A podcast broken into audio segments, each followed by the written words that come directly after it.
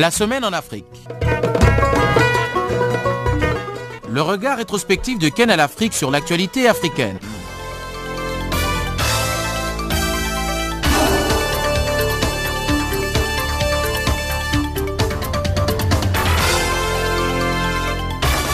Bonjour et merci de nous rejoindre encore une fois sur Channel Africa, la perspective africaine pour suivre la semaine en Afrique, votre programme d'information rétrospective qui fait le point sur les temps forts qui ont marqué l'actualité au cours de la semaine écoulée.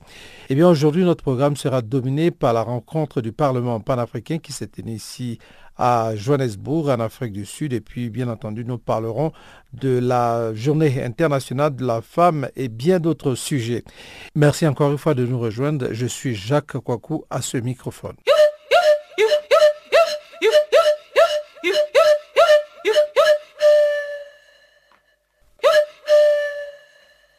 C'est donc euh, ce lundi que s'est ouvert euh, les réunions des comités au Parlement panafricain à Midrand, en Afrique du Sud. Dans la Commission africaine des droits de l'homme et des peuples, les députés ont examiné les notions de justice sociale et de paix en apprenant des expériences des autres. L'honorable député égyptien Mustafa El-Guindi revient ici sur les grandes lignes abordées tout au long de cette réunion. Il était au micro de Pamela Kumba. Le droit de l'homme, aujourd'hui, on a parlé de euh, quelque chose de très important. C'est euh, l'exemple de l'Afrique du Sud, de la réconciliation et de la justice. Et comment ça a été fait très vite pendant le temps de Mandela, parce que Mandela c'était le symbole, et donc il a pu le faire le plus vite possible. Mhm. Mais aujourd'hui, on paye la vitesse qu'on a pris au début. Aujourd'hui, on a quoi? On a le contraire. On a le noir qui veut jeter le blanc, comme avant le blanc et je veux le jeter. Personne ne veut vivre ensemble. Et donc, on parlait que si on veut vraiment faire ce genre de, justice sociale ou justice entre nous, il faut travailler ça. Et de, de dire, on doit apprendre des expériences des autres. Et il faut comprendre que si on veut la paix, il faut donner le minimum vital. Quand l'homme n'a pas à boire, quand l'homme n'a pas à manger, quand l'homme n'a pas à s'abriter, il n'y a pas de droit d'homme. On dit droit d'homme. Il faut qu'il soit homme d'abord. Homme ou femme, pour être homme, il doit avoir le minimum vital. J'ai soif, j'ai faim, j'ai froid. Et après, tu deviens un être humain pauvre d'éducation, de santé, de tout ça.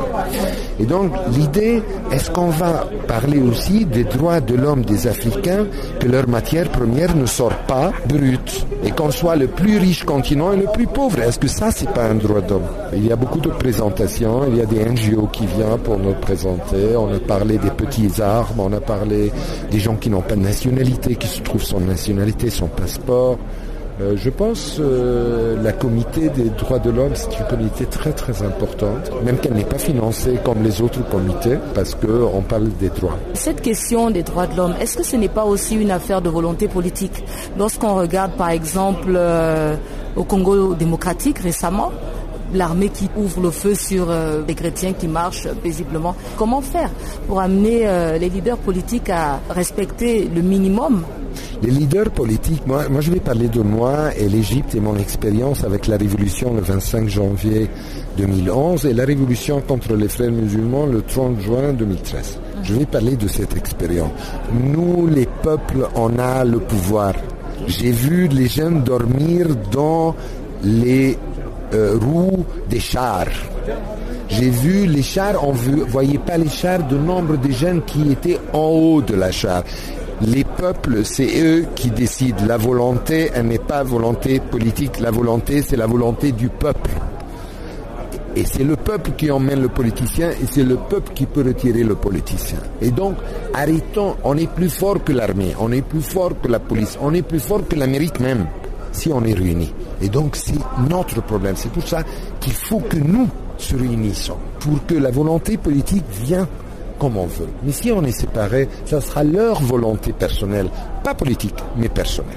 Alors tout au long de cette commission, vous avez dit vous avez aussi eu la participation de plusieurs euh, associations ONG qui ont fait des présentations. Est-ce qu'elles ont parlé un peu des défis auxquels elles sont confrontées dans la promotion des droits humains dans les différents pays africains? C'est vrai. Euh, ils, ont, parlé de ça, ils ont parlé de, de ces défis, ils ont parlé des défis financiers, ils ont parlé des défis politiques parfois des gens qui leur promettent des choses et après ça, ils n'arrivent pas. Et donc, le pauvre euh, qui a subi la guerre, qui a subi euh, la torture, on lui promet quelque chose et le lendemain, on lui donne pas. Ça veut dire, on a doublé sa souffrance. Et c'est ce que j'ai dit aujourd'hui. J'ai dit, arrêtons de parler, agissons. Le bon est clair et le mauvais est clair. C'est comme le, soleil et, et, la nuit. À nous les peuples, réveillons-nous les peuples. Notre matière première est volée depuis des années. Notre terre est devenue des bases militaires et l'Union africaine était contre la colonisation et contre les bases militaires.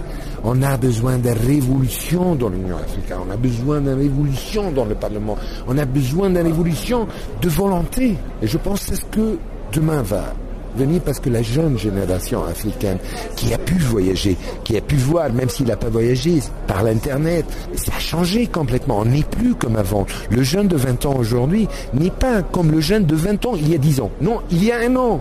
Ça va trop vite. Et donc ces jeunes sont notre trésor. Et moi je dis à tous les jeunes, rien ne va changer si tu ne le changes pas avec toi-même et avec tes mains. En paix, ne fais pas comme eux. Ne brûle pas ton pays, ne casse pas ton pays, mais descends en paix avec n'importe quoi, symbole, un rose. Une rose peut être plus fort que le canon. Et n'oublie pas que le policier et le mec de l'armée qui est là en train de tirer sur toi, quand il rentre la nuit, il est comme toi, il a les mêmes problèmes, il a la même famille. Farafina. Farafina. Terre de soleil. Farafina. Farafina. Un magazine d'infos africaine. En République démocratique du Congo, la police nationale a réitéré son appel aux journalistes afin qu'ils ne soient pas dans les rues lors des manifestations annulées dans ce pays. Un appel très mal accueilli par les journalistes et autres experts de la presse qui estiment qu'interdite ou pas, la manifestation reste un fait que le journaliste doit couvrir afin d'informer le public. Les journalistes dénoncent une atteinte à la liberté de la presse. Voici ce que nous en disait donc Jean-Noël Bamosé, notre correspondant à Kinshasa. C'est une tension sérieuse qui a entouré l'atelier que la mission des Nations Unies a organisé le week-end dernier ici à Kinshasa. C'était justement sur le traitement de l'information et la sécurisation des journalistes en période de crise ici en République démocratique du Congo. L'ambiance a été plus tendue lors de l'intervention du porte-parole de la police nationale, le colonel Pierrot Mwanamputu, rappelant que les manifestations sont annulées dans ce pays et que les journalistes devaient se retirer de la rue, sinon ils seront confondus aux manifestants et seront traités comme tels. Écoutons plutôt le porte-parole de la police nationale congolaise, le colonel Pierrot Mwanamputu. Lorsque nous vous trouvons en train de marcher avec eux tous les longs de trajet. Lorsque nous dispersons, nous dispersons tout le monde. S'il s'agit d'appréhender, on appréhende tout le monde. C'est quand on vient faire la tamise qu'on saura qu'on avait affaire à un journaliste. Mais si dans l'entretemps, un agent vous a maîtrisé et vous amène dans le véhicule, vous serez confondu avec les manifestants. Voilà pourquoi je vous ai dit que lorsque vous sentez que c'est une manifestation annulée, parce que vous allez filmer, quand la police va commencer à faire des sommations, les meilleurs de cas, c'est de se retirer.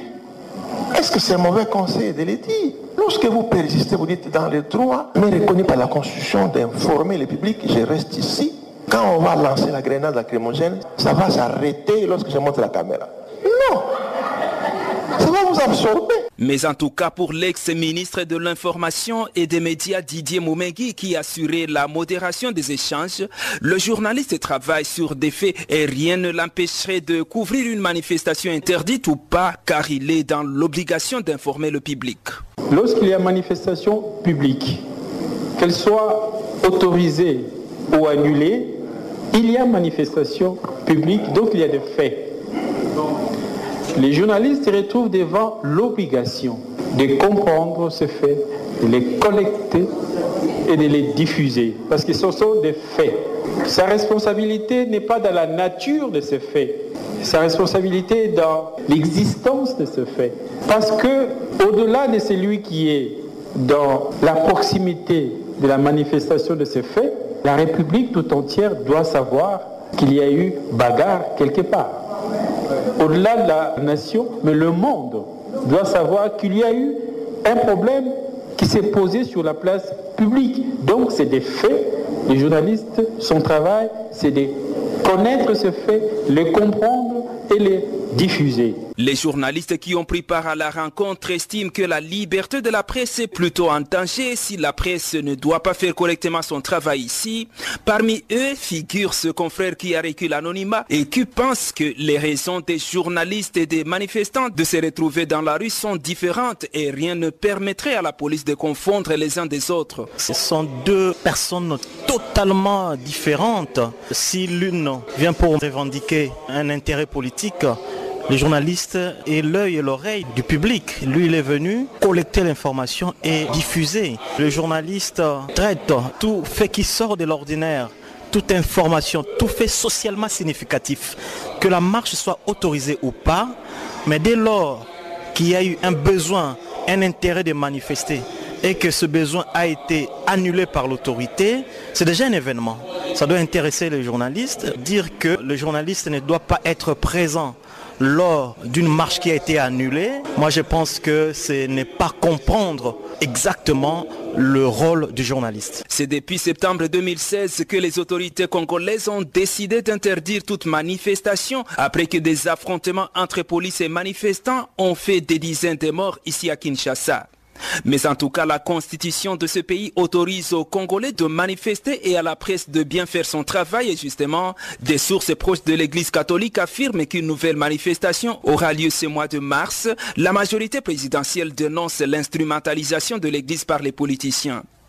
Jean-Noël Pamoisé pour Canal Africa Kinshasa.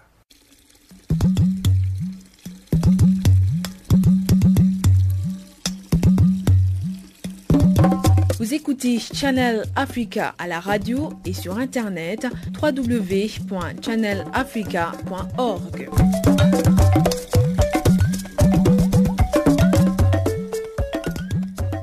À quelques cinq mois de l'élection présidentielle au Mali, l'honorable député Abdul Malik Diallo de l'Union pour la République et la démocratie, le principal parti de l'opposition, remet en cause le climat sécuritaire et politique qui règne dans son pays.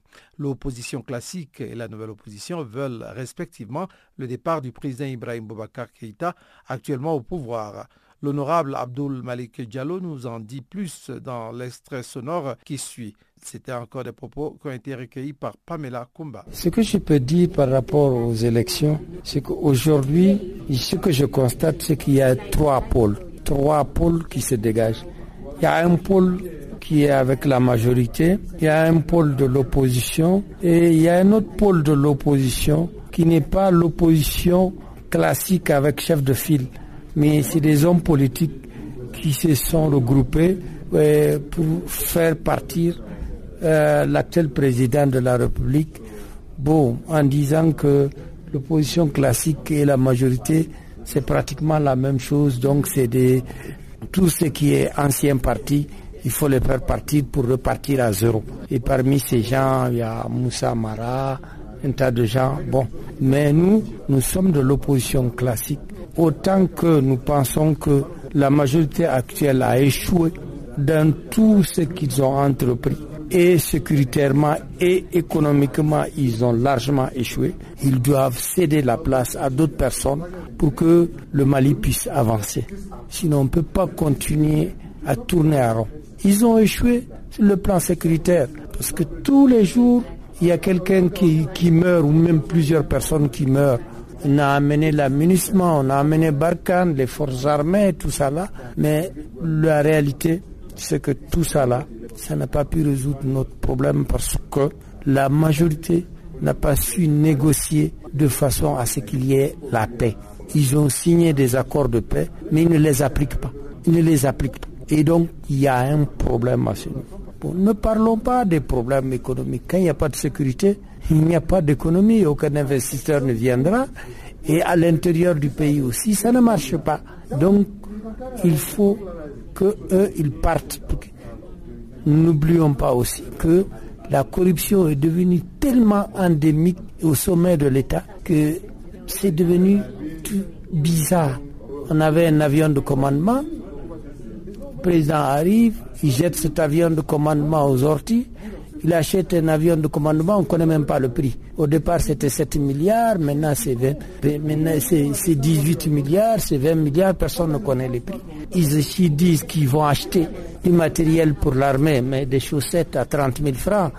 Franchement, bon, la corruption est endémique. Et la même personne qui a fait cette corruption, Soumaïlou Boubé Mega, qui était au centre de cette corruption de facturation à 30 000 francs et tout ça là, est devenu Premier ministre. Qu'est-ce qu'on peut faire? Rien du, rien du tout. On tourne à rond. Nous estimons que dans tous les cas, il faut tenir les élections à date, c'est-à-dire le 29 juillet, parce qu'après le 13, le 13 euh, septembre, personne n'a une légitimité pour gouverner ce pays.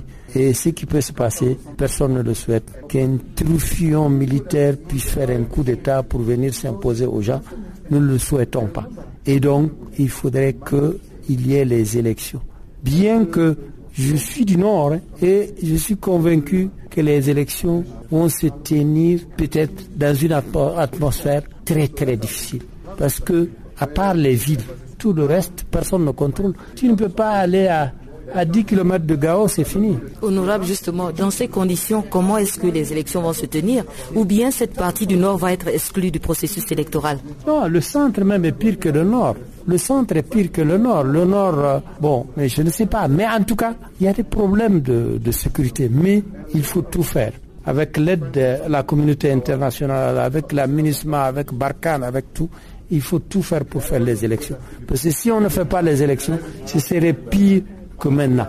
Donc il faut tout faire pour faire les élections présidentielles. S'il y a d'autres élections qui étaient prévues, mais ces élections-là peuvent être reportées, ça ne fera rien. Mais les élections présidentielles, il faut tout faire pour les faire. Si on ne les fait pas, on va déraper.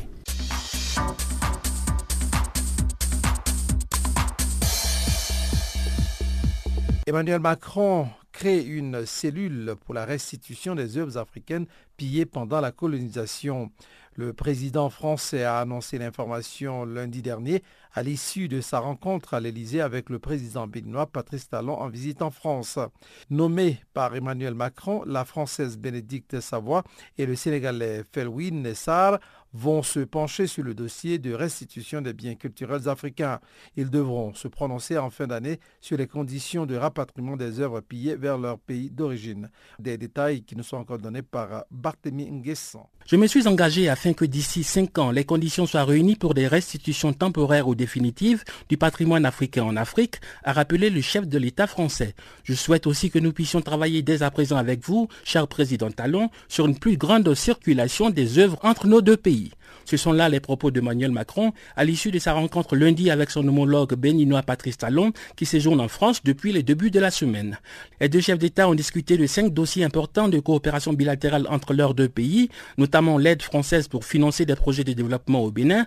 Un accent particulier a été mis sur la question de restitution des biens culturels africains pillés lors de la colonisation. Le président français a réaffirmé sa volonté de faire avancer le dossier conformément à sa promesse faite lors de son discours à Ouagadougou cet effet, il a nommé deux personnes en charge d'étudier les modalités de restitution des œuvres du patrimoine culturel africain.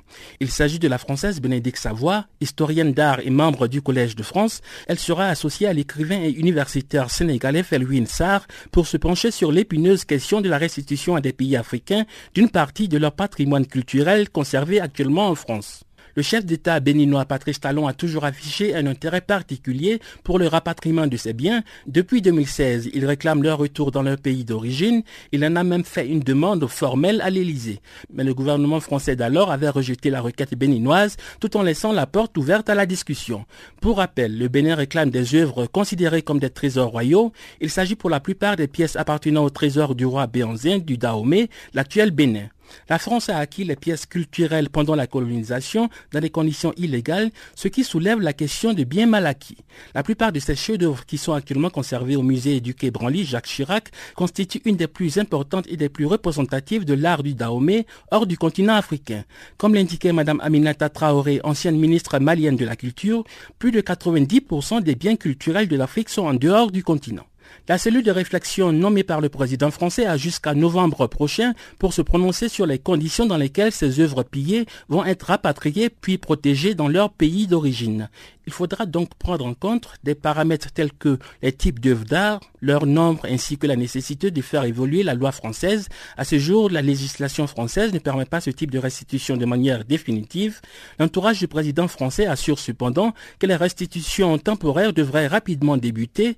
Des musées africains pourraient accueillir prochainement des pièces notamment du quai Branly, un premier pas vers la résolution d'un dossier à la fois émotionnel, politique et patrimonial. Les demandes de restitution d'œuvres conservées dans les musées européens et acquises irrégulièrement et souvent dans le cadre des conquêtes coloniales sont nombreuses. Hormis le Bénin, l'Égypte réclame depuis longtemps à la France cinq stèles pharaoniques, tout comme le buste de la reine Nefertiti demandé à l'Allemagne. La question de restitution des biens culturels n'est pas spécifique à l'Afrique.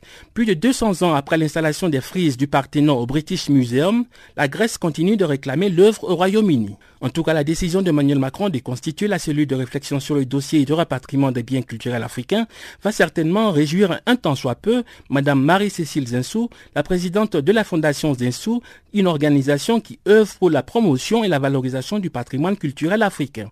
Barthélémy Nguessan pour Channel Africa. Bonjour, je m'appelle euh, Papa Wimba. Take a body hand, show me the way I can go.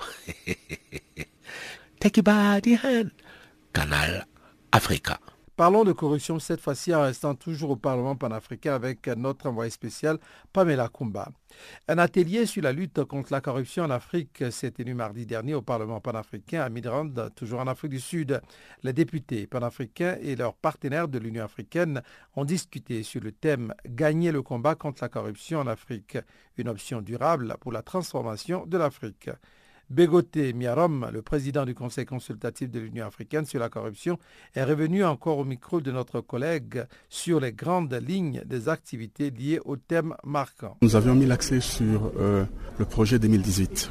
Comme vous le savez, la conférence des chefs d'État et de gouvernement de l'Union africaine a déclaré l'année 2018 année africaine de lutte contre la corruption, en plaçant cette année-là sur un thème bien spécifique, vaincre la corruption, une option viable pour la transformation de l'Afrique. Donc au cours de notre communication, nous sommes revenus sur cette décision euh, de la conférence des chefs d'État et de gouvernement et euh, nous avions présenté les grandes lignes euh, des activités qui devront se dérouler tout au long de cette année-là. nous pourrons essentiellement retenir trois points marquants. Le premier point est relatif à une adhésion universelle de la Convention. Au jour d'aujourd'hui, sur les 55 États de l'Union africaine, 39 ont effectivement ratifié ou adhéré à la Convention sur les 49 qui ont signé. Il y a donc 10 États qui ne sont pas encore partis à la Convention parce que ne l'ayant pas encore euh, euh, ratifié ou adhéré au regard du droit international des traités. Tant qu'un État ne dépose pas son instrument de ratification, il n'est pas considéré comme étant un État parti à la Convention. Deuxièmement, il y a 15 États qui n'ont ni signé ni adhéré à la Convention. Euh, au cours de cette année, nous espérions que ces 15 États-là pourront non seulement signer, mais adhérer à cette convention-là, en mettant un accent particulier sur les trois États qui n'ont pas encore signé cette convention-là. Est-ce que les États qui n'ont pas encore adhéré vous ont donné des raisons, euh, comme par exemple, on a entendu l'île Maurice parler de, conventions qui étaient dépassées? Euh, Non, malheureusement. Euh, nous faisons des missions de, sensibilisation dans les États pour les inviter à pouvoir adhérer à cette convention-là. Euh, nous n'avons malheureusement pas de retour sur les raisons qui justifient la non-adhésion ou la non-ratification par un État. Le plus souvent, euh, il peut s'agir de, euh, de la lenteur ou de la lourdeur du processus d'adhésion à cette convention-là. Pour d'autres États qui, malheureusement, ont des structures nationales anticorruption, estiment que, bon, ils ont déjà implémenté la convention et que pour eux, ils peuvent s'en arrêter là. Il est clair que en 15 ans d'existence, la convention doit être revue parce que euh, ça a été évoqué, il y a des questions de l'heure. Euh, lorsque vous prenez la Convention, nulle part il est fait mention des flux financiers illicites. Or, vous ne pouvez pas prétendre lutter contre la corruption sans pour autant vous arrêter un temps soit peu sur les flux financiers illicites. Il est également question du rapatriement des avoirs euh, volés et confisqués cette question ne se retrouve pas également dans la Convention. Et donc, il y a beaucoup de points sur lesquels la Convention mérite d'être réactualisée. nous sommes contents parce que la conférence des chefs d'État et de gouvernement a pris en compte cette préoccupation-là juste après la présentation du rapport Mbeki, mandat a été donné au, Conseil d'intégrer dans, euh, dans ses objectifs et dans ses missions le rapport Mbeki afin d'étudier les possibilités de lutter contre ces flux financiers illicites. L'autre point que nous souhaitons aborder, c'est également euh, de pouvoir avoir une position africaine commune euh, nous avions fait mention du recouvrement des avoirs confisqués. Euh, si vous vous rappelez, le rapport Mbeki a effectivement dit que ça fait plus de 50 milliards de dollars américains qui sont évacués vers l'extérieur à travers les flux financiers illicites. L'idée, c'est qu'au courant de cette année 2018, nous puissions soumettre au chef d'État une position commune africaine sur quelle est la conduite à tenir pour pouvoir récupérer tous ces biens qui sont euh, évacués vers d'autres continents, euh, tous ces biens qui sont illégalement confisqués et qui ne profitent pas au continent africain. Et à ce sujet, est-ce que vous avez un mécanisme euh, de suivi de ce qui sera fait de, de, cet argent après?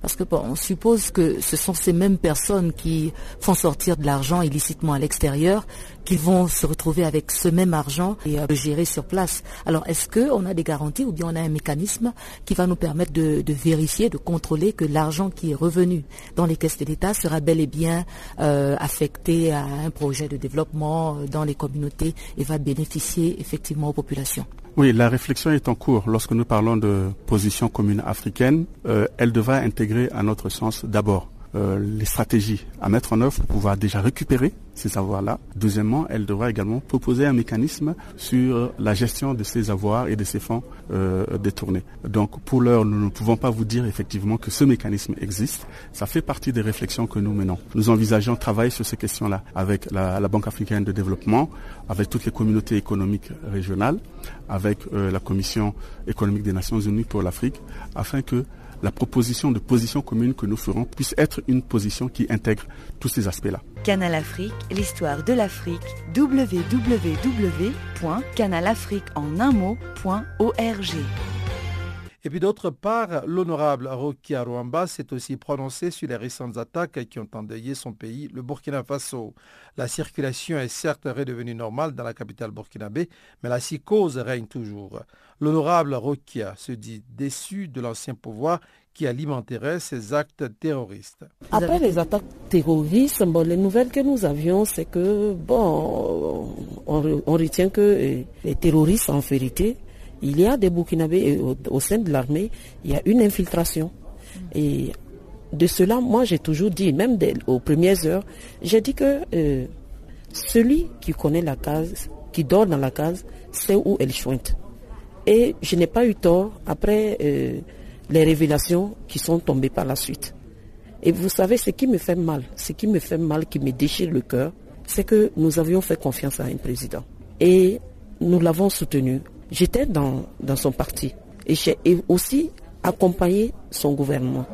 Mais aujourd'hui, je ne pense pas que c'est le prix que les Burkinabés doivent payer. Je ne pense pas. Je ne pense pas en ce sens que, et sans le savoir, c'est des gens qui ont été hébergés chez nous aux frais du contribuable, qui ont mangé au Burkina aux frais du contribuable, qui se sont soignés aux frais du contribuable et qui se déplaçaient librement au Burkina comme si de rien n'était. Mais comment est-ce qu'aujourd'hui, ces gens-là peuvent être aussi ingrats à ce point? Et pire, je ne savais pas que euh, celui qui était à la tête de mon pays, celui que j'ai toujours soutenu, agissait en vrai bandit. Parce que euh, on ne peut pas, sous prétexte de se protéger, sous prétexte des intérêts personnels, exposer l'Afrique. Quand je parle de l'Afrique, parce que c'est des Africains qui tombent sous ces balles assassines. Même si ce n'est pas un Burkinabé, un Malien qui tombe, c'est un Burkinabé qui est tombé. Un Gabonais qui tombe, un Sénégalais qui tombe, un Nigérien qui tombe. Et la base, leur base arrière, c'était le Burkina Faso. Ça, c'est très dangereux. Et vraiment, je félicite le président Rock. Et je lui dis courage, je tiens à ce qu'il reste sur sa position. Nous n'allons pas baisser la garde. Nous allons toujours rester debout. Et nous n'allons pas, sous aucun prétexte, accompagner ces terroristes, leur donner cette base-là, cet avantage qu'ils ont eu sous Blaise Compaoré, je cite son nom. Nous n'allons jamais leur donner cette possibilité. Le combat, nous allons le mener avec les autres pays. Parce que personne, je dis bien personne, aucun Africain ne doit tomber sous prétexte d'intérêt privé, d'intérêt personnel, et on laisse mourir les Africains. Maman, c'est Channel Africa. Au Niger, les partis politiques qui soutiennent le président Issoufou Mahamadou ont mobilisé dimanche dernier leurs militants dans les rues de Niamey pour une marche suivie d'un meeting. Une mobilisation qui ressemble à une réponse aux manifestations contre la loi des finances 2018 organisée depuis quelques mois par la société civile et l'opposition politique qui jugent certaines mesures de cette loi antisociale. Abdul Razak Idrissa nous en dit encore plus. Il est notre correspondant à Niamey. Ils étaient nombreux à répondre à l'appel des deux regroupements des partis politiques de la majorité pour soutenir le président de la République, mais aussi et surtout dire oui à la loi des finances dont certaines mesures qu'elle contient sont jugées antisociales par la société civile qui la conteste depuis des mois à travers des manifestations de rue. C'est une manifestation qui vise à soutenir la loi de finances 2018. Depuis un certain temps, les gens pensent que euh, la population de de Niamey. Et les gens disent même le peuple nigérien de façon générale est contre cette loi de finances et contre les gouvernants, mais on se rend compte qu'il y a une forte adhésion autour donc, euh, de l'équipe gouvernementale, il y a une forte adhésion autour de cette loi de finances, puisque après trois mois d'exercice, le peuple nigérien est en train de se rendre compte qu'effectivement, toutes les intoxications qui ont été faites, toutes les idées qui ont été véhiculées sont en train de s'avérer fausses. Donc que les organisateurs de la contestation arrêtent leur mouvement ou qu'ils continuent, je pense bien qu'il est clair dans l'esprit des Nigériens que cette loi de finances n'est pas une loi contre la population, elle n'est pas une loi contre les peuples nigériens, elle n'est pas une loi contre les pauvres, plutôt c'est une loi en tout cas qui fait justement beaucoup d'amélioration de, conditions de vie des Nigériens. Je crois que les choses sont claires. Le peuple nigérien est derrière Issoufou Mahamadou. Tous les autres, je crois qu'ils doivent retenir la leçon et se mettre de côté et laisser le gouvernement, laisser le président de la République travailler pour le Niger. J'espère que ça sera clair une fois pour toutes où est la vérité, où est la légitimité. Pour le président du principal parti de la majorité, les contestations de la loi des finances par la société civile ne sont en réalité qu'une œuvre de l'opposition politique, notamment le parti de Hama Amadou qui en est son chef de file, Bazoum Mohamed. Ce parti pense-t-il avoir trouvé aujourd'hui une aubaine à travers la loi des finances 2018 Il commencera d'abord par lancer un appel à une marche à Niamey le 29 octobre 2017. Ce jour-là, l'idée était de brûler les bâtiments de l'Assemblée nationale et entreprendre une insurrection sur le modèle burkinabé. Après l'échec de cette tentative solitaire, ce parti a conçu un plan plus subtil et en apparence plus crédible, mettant en avant des figures bien connues, des figures reconnues comme étant de la société civile, mais qui sont pour la plupart ses alliés de toujours et ses obligés. Cette loi de finances, que contient-elle de si extraordinaire pour qu'elle puisse légitimer un projet dessins si radicaux Je veux par conséquent m'adresser une fois de plus à l'opposition et lui dire que si ces manifestations ne mobilisent que ses propres militants, qu'elle aurait pu mobiliser sur n'importe quel autre thème, c'est parce que tout simplement les autres citoyens ne sont pas dupes et ne se sentiront jamais concernés par son combat, même si, en l'occurrence, il se drape du manteau de la société civile. Comme l'a dit récemment le ministre des Finances, Bazoum Mohamed, l'a réaffirmé aussi à la manifestation de ce dimanche, le gouvernement ne reculera pas par rapport à cette loi des finances. Les organisations de la société civile qui la contestent maintiennent elles aussi la pression. Une autre manifestation est prévue le dimanche 11 mars prochain à Niamey et dans les autres grands centres urbains du pays. Abdullah Razak Idrissa à Niamey pour Canal Africa. Farafina. Farafina. Terre de soleil. Farafina. Farafina. Un magazine d'infos africaine. Le réseau des femmes parlementaires a commémoré jeudi dernier la journée internationale des femmes. Placée sous le thème L'heure est venue, les activistes rurales et urbaines transforment la vie des femmes. C'était l'occasion pour la présidente de ce réseau, l'honorable Aïdara Ishata Sissé, de dresser son bilan. Euh, avant de commencer, j'adresse à toutes les femmes du monde en général et les femmes africaines en particulier mes voeux, euh, mes félicitations, que l'année 2018 soit pour nous l'année où tous nos problèmes vont être réglés, au moins à 90%, que ce soit l'année où les hommes parce que déjà les hommes commencent à être compréhensibles, commencent à fêter avec nous, où les hommes vont enfin aller dans le sens, le bon sens, parce que le bon sens c'est quoi? Le bon sens c'est d'accepter que les femmes soient à leur côté pour réussir le monde et l'Afrique avec eux. Parce que l'Afrique a des défis et ces défis ne peuvent pas être relevés si les femmes sont restées à côté. Donc l'appel que j'ai à lancer aux femmes, c'est de leur dire de rester mobilisées. Je dirais aux femmes d'être solidaires je dirais aux femmes de ne pas être complexées devant les hommes. Ça ne veut pas dire qu'on fait la concurrence aux hommes. C'est juste qu'on comprenne qu'on a les mêmes têtes que les hommes pour réfléchir. On a fait les mêmes écoles et que, a priori, tout ce qu'un homme peut faire, une femme peut le faire. Je dirais aux femmes qu'elles continuent aussi à être dans les postes politiques. Parce que souvent, on se bat pour les postes décisionnels. Les postes décisionnels, en général, ce sont les hommes qui décident parce qu'ils sont plus nombreux. Ils sont déjà chefs d'État, ils sont déjà premiers ministres, ils sont ministres. Mais les postes politiques, si les femmes se mettent ensemble, si les femmes sont solidaires, si les femmes décident de voter pour les listes sur lesquelles il y a les femmes, il n'y a pas de raison qu'il n'y ait pas de maximum de femmes dans les parlements. Parce que c'est là où ça se joue toutes les décisions sont prises au Parlement. Parce que quand un gouvernement propose des lois, la loi ne peut être valable que quand elle est votée à l'Assemblée nationale du Mali. Je donne un cas. J'ai parlé du Mali parce que je suis malienne, je connais plus le Parlement du Mali que les autres parlements. On est 147 députés. Sur les 147, il n'y a que 14 femmes. Je pèse mes mots. 14 femmes. Alors comment on peut faire passer une loi qui favorise les femmes si on n'a pas l'aval des hommes? On est obligé d'aller expliquer aux hommes et on fournit plus d'efforts parce que le temps que les hommes comprennent que ce n'est pas contre eux mais avec eux, c'est un peu difficile. Mais s'il y a un maximum de femmes, je crois que c'est plus facile de voter des lois qui favorisent les femmes. Donc l'appel que j'ai à lancer aux femmes, c'est de leur de s'impliquer en politique. Que les femmes soient des maires, que les femmes soient des députés, que les femmes soient des conseillers municipaux, ça c'est plus facile que nous battre pour être dans les postes décisionnels. C'est vrai que c'est important là où on prend la décision qu'on soit là, mais je pense que ça commence d'abord par la base. La base, c'est d'abord se faire élire comme euh, élu municipal, se faire élire comme maire, se faire élire comme député à l'Assemblée nationale et se faire élire aussi comme sénatrice. Pour les trois à quatre dernières années, vous avez tenu la présidence euh, du caucus des femmes.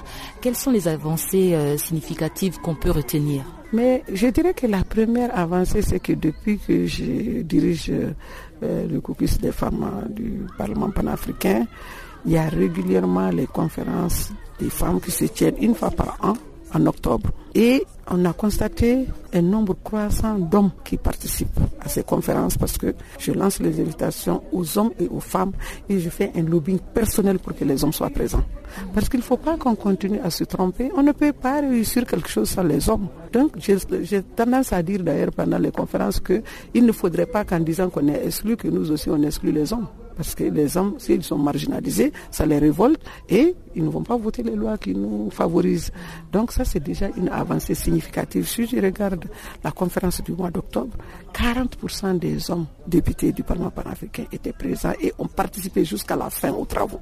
Moi, je pense que ça, c'est une avancée, une première avancée significative. La deuxième avancée, c'est que pour la première fois dans l'histoire du Parlement panafricain, on a mis en place un comité de suivi et évaluation. Parce que qu'est-ce qui se passait? On venait tous les mois d'octobre, on faisait du but, ou bien le 8 mars, hein, les femmes, les femmes, on prenait des grandes décisions, on partait et puis après on ne faisait plus le bilan pour savoir est-ce que les objectifs sont atteints, qu'est-ce qu'il faut, qu'est-ce qui n'a pas marché. Donc on a mis par région des comités de suivi. Et ces comités de suivi, leur rôle, c'est de récupérer, de prendre tout ce qu'on a eu à prendre comme décision au cours des des conférences, le thème qu'on a discuté, les décisions qui ont été prises et de voir avant le mois d'octobre prochain qu'est-ce qui a pu être réalisé on travaille avec la société civile. Et en général, toutes les femmes qu'on a eu à prendre, il n'y a même pas de parlementaires, elles sont de la société civile, vu que nous, on est déjà parlementaires. Donc la société civile nous aide quand même à mettre en place les décisions qui ont été prises. Nous, on prend des décisions, on vote des lois. Mais quel est le problème aujourd'hui? Le problème est qu'il y a beaucoup de lois qui favorisent les femmes, mais leur application reste un problème. On ne peut pas appliquer les lois sans, la société civile. Canal Afrique, l'histoire de l'Afrique, www.canalafriqueenunmot.org.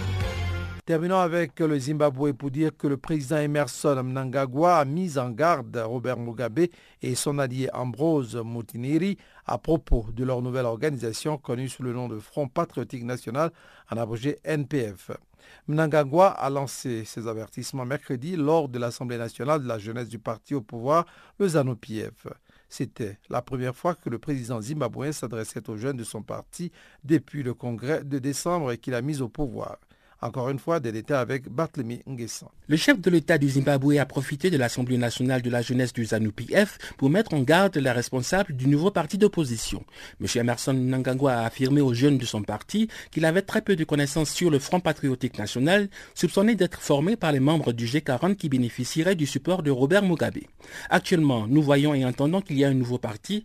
Nous ne sommes pas satisfaits de ce que disent les médias. Nous ne savons pas encore si c'est vrai ou non, a déclaré le président zimbabwéen. Pour rappel, le G40 ou encore Génération 40 est une faction formée au sein du ZANU-PF, proche de l'ex-première dame Grace Mugabe.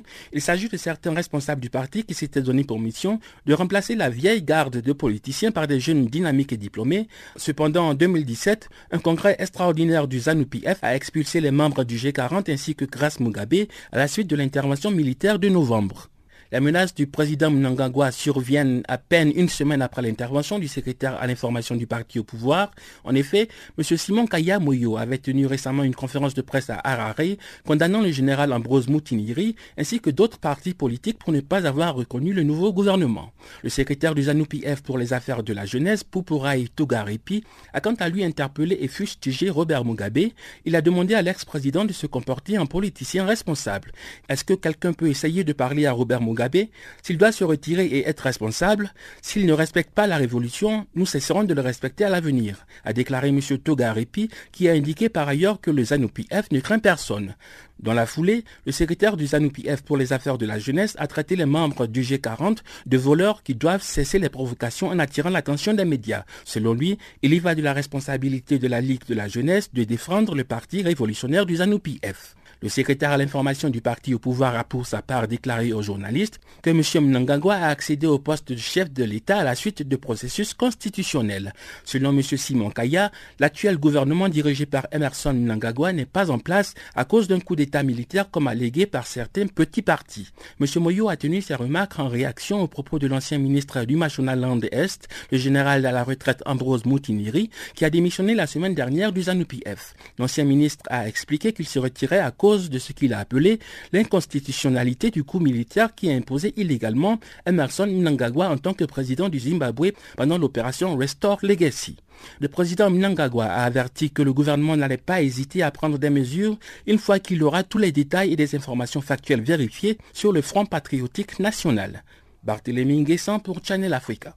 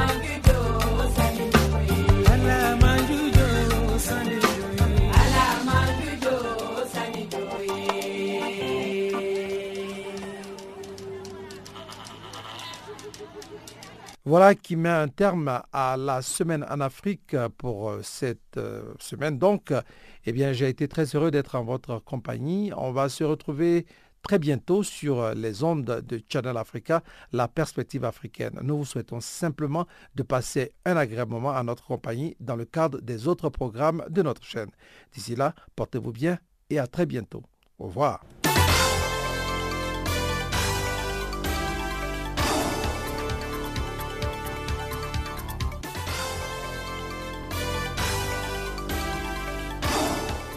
La semaine en Afrique. Le regard rétrospectif de Ken à l'Afrique sur l'actualité africaine.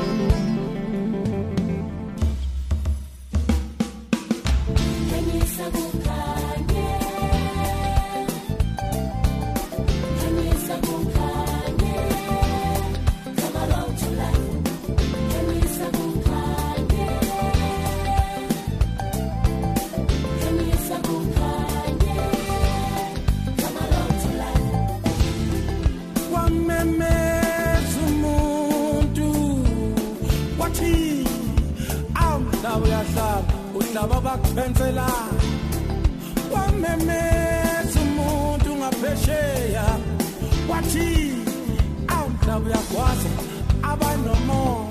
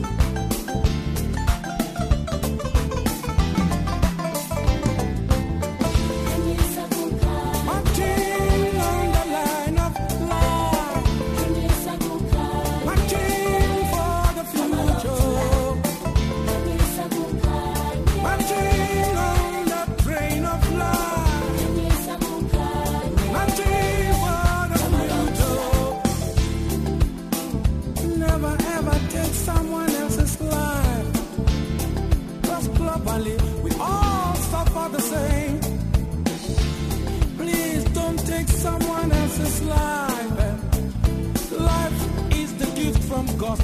Life, it's our gift.